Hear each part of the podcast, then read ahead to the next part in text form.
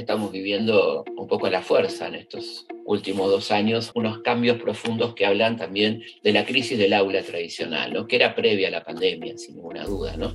La crisis del aula en el sentido del modelo unidireccional. El profesor enseña, el alumno aprende. Seguro que esta voz les resulta conocida. En el cierre de la cuarta edición del Congreso Innova Educa 21, tuvimos el placer de escuchar al historiador y escritor argentino Felipe Piña. Toma nota. El espacio de Universidad Siglo XXI donde se dice aprendiendo.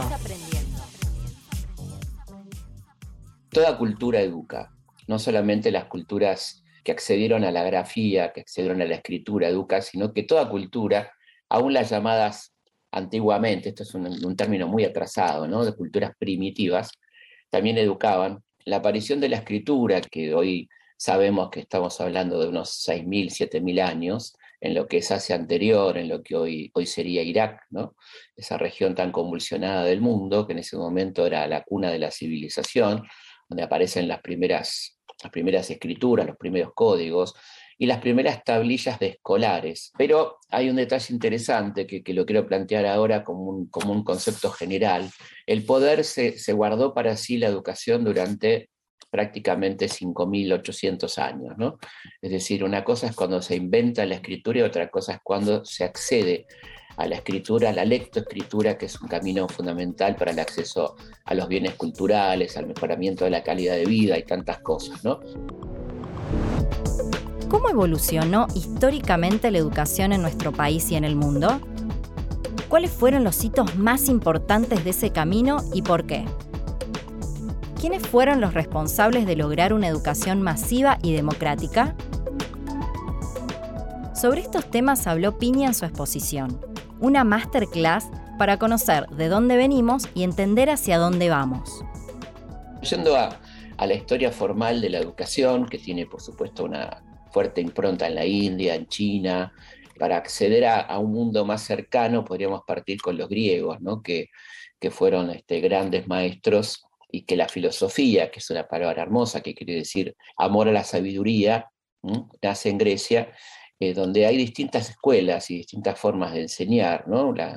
Es muy interesante la escuela socrática, que fue una de las primeras, la presocrática y la socrática, que plantea la, tabla rasa, ¿no? digamos, la idea de que el conocimiento hay que adquirirlo y hay que ponerlo en duda permanentemente. ¿no? El, gran maestro Sócrates hablaba de la mayéutica, que tiene que ver con el parto, ¿no? con, con extraer el conocimiento partiendo de la base que la gente puede tener conocimientos, no hay una subestimación del otro en absoluto, sino que cada uno puede saber cosas que ignora que las sabe.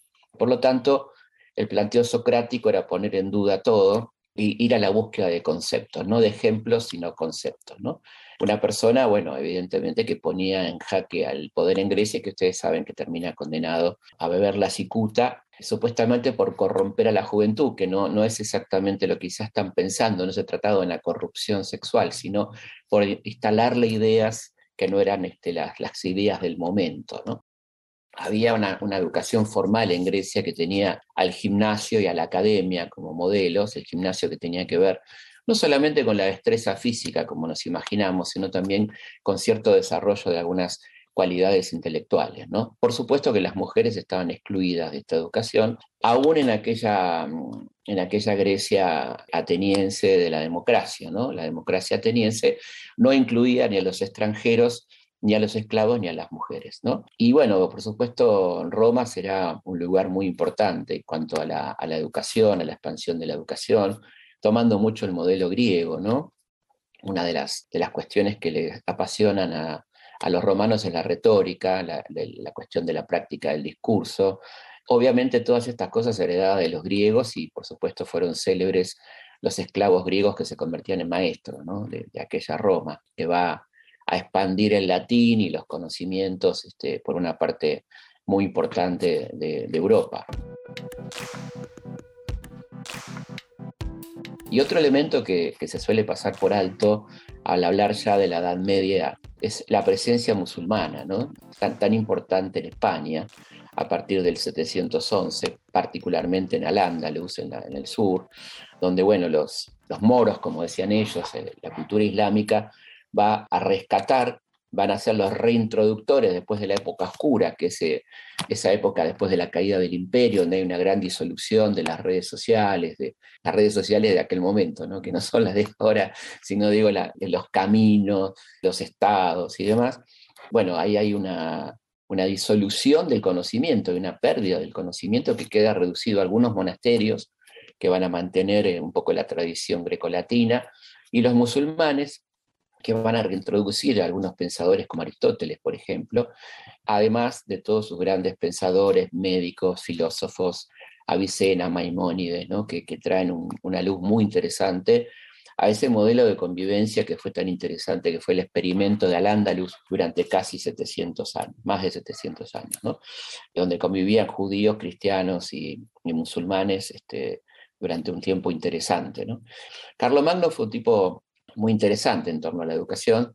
Recordemos que estamos hablando del siglo IX, cuando él este, se, transforma en uno de los primeros emperadores post-imperio romano, con una difusión importante de la cultura, donde él trae a Alcuino, que era un famoso maestro de York, un, inglés, digamos, diríamos hoy, que empieza a organizar una escuela de palacio ahí en Aquisgrán, eh, una escuela destinada, por supuesto, a formar cuadros dirigenciales. ¿no? Este, cuando hablamos de educación tenemos que ser muy precisos. La educación no era en absoluto para el pueblo, ¿no? la educación era una educación de reproducción de los sectores dirigentes, de los sectores de poder, y eso lo tiene muy claro Carlo Magno cuando, cuando forma esta escuela. ¿no?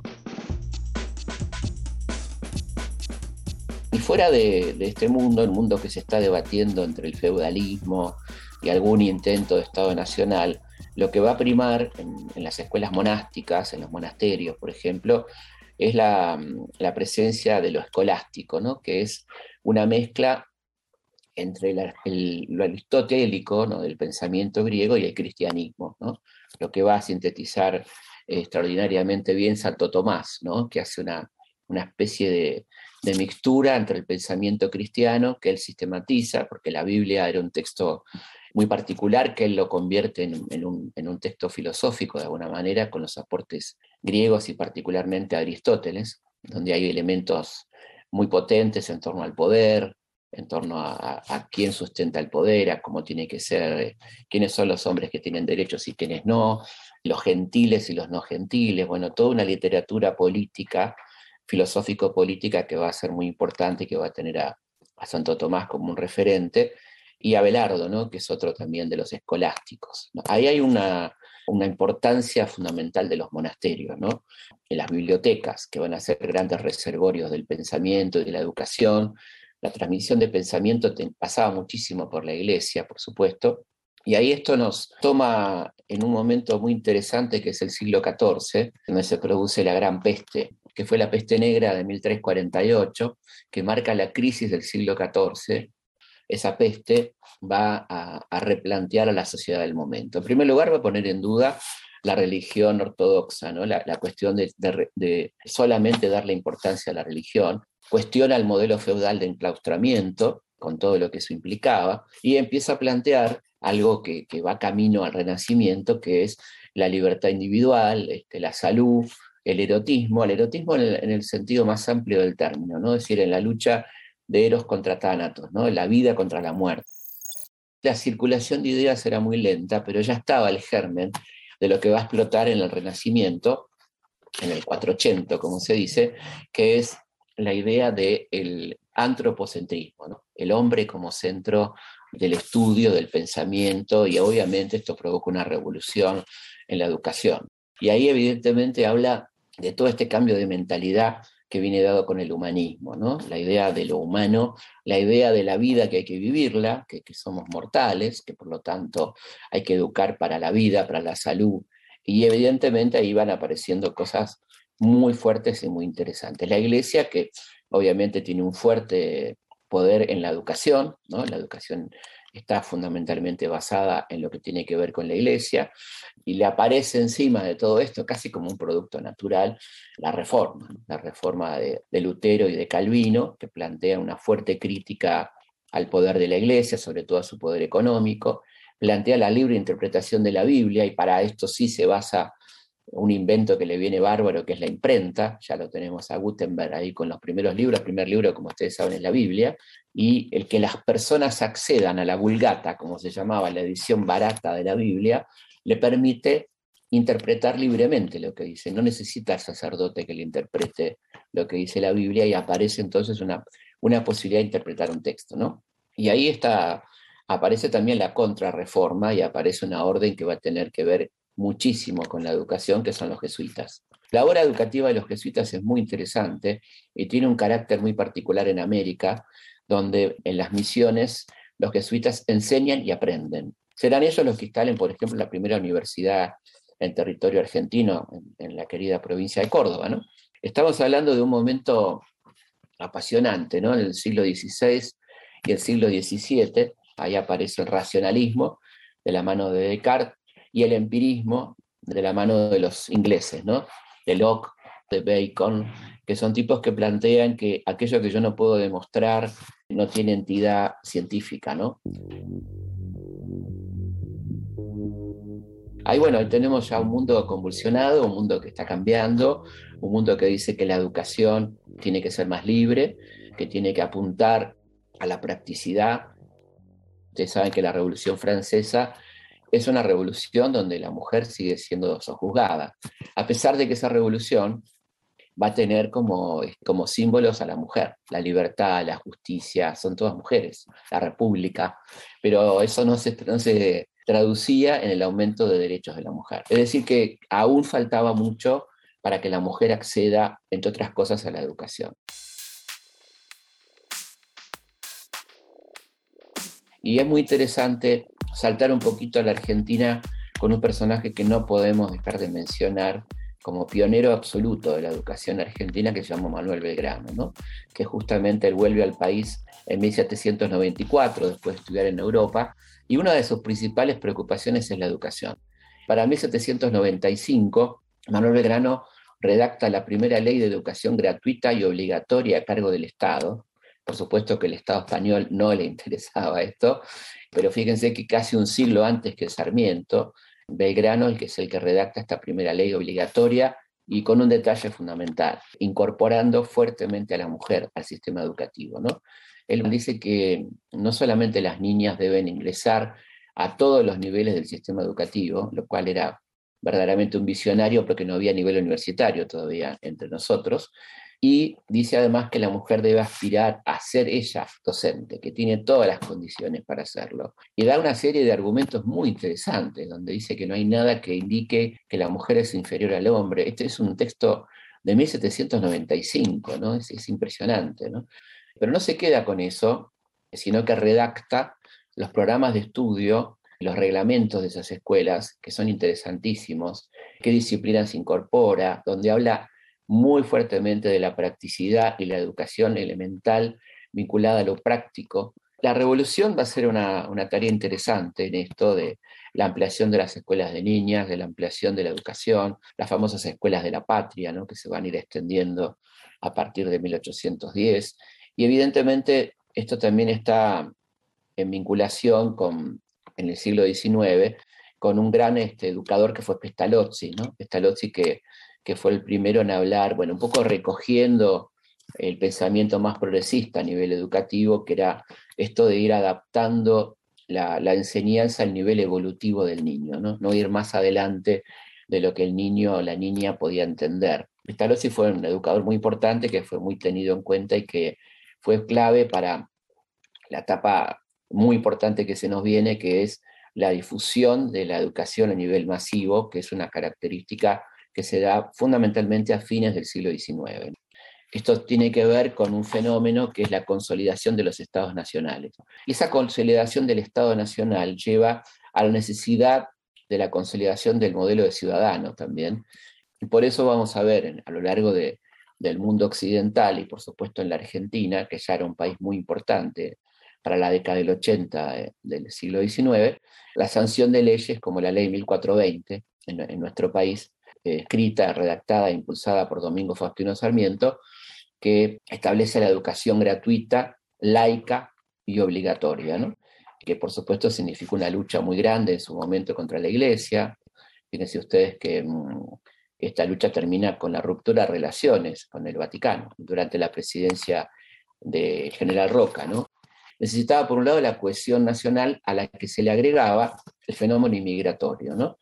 Esta verdadera Babel, que era Buenos Aires, como dice Alberdi, donde se, hablaban todas las lenguas, había que conformar un ciudadano, transmitir valores, enseñar la lengua, las tradiciones nacionales, conformar un, panteón nacional de, ficciones guiadoras, como diría Kershaw, ¿no? La, la, idea de ficciones, ficciones en el sentido de mitos fundantes, ¿no? que fueran guiando un poco a la gente en qué país teníamos, qué éramos, qué queríamos ser y demás. En este sentido, la educación jugó un rol fundamental a partir de ese momento. ¿no?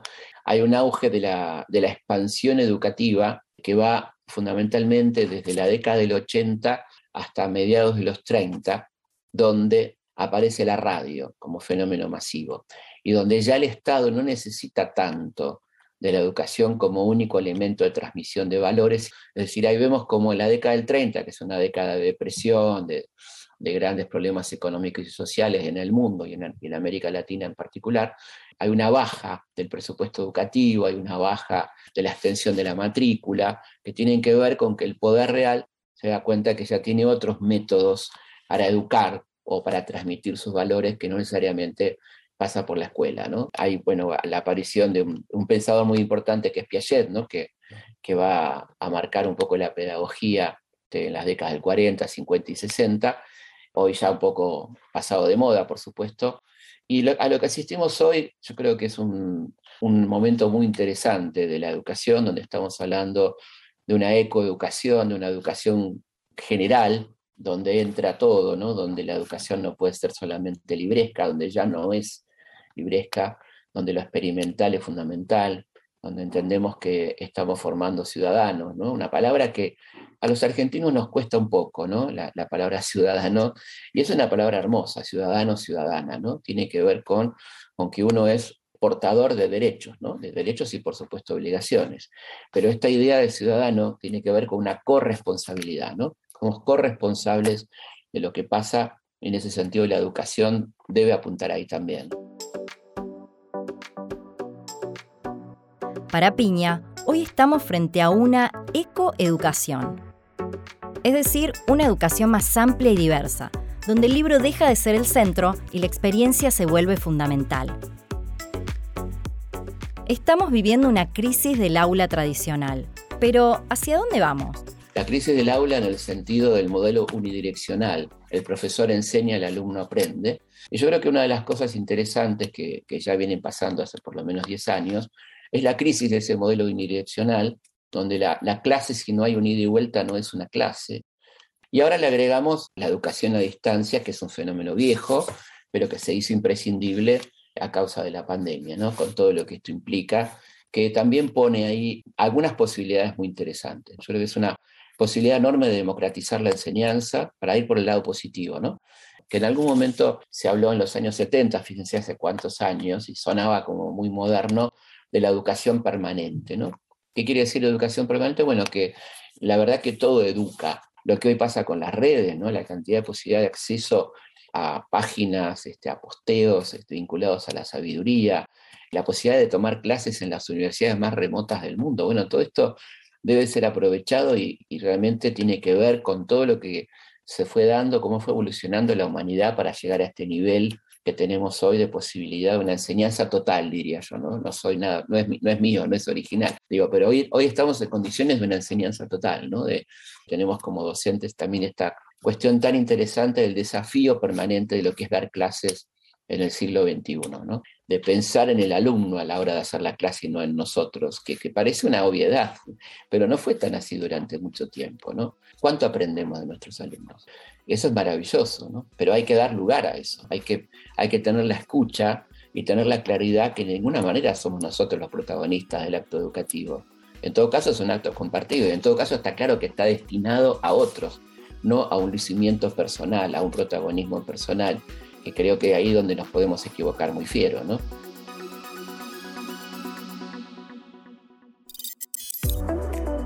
Esto fue Toma Nota, el espacio de universidad siglo XXI donde siempre aprendes algo nuevo. Encontrá más contenidos, tips, curiosidades y entrevistas con especialistas en nuestro canal. Seguinos y recibí las notificaciones de cada nuevo estreno. Dale play a tu, formación. a tu formación. Hasta la próxima.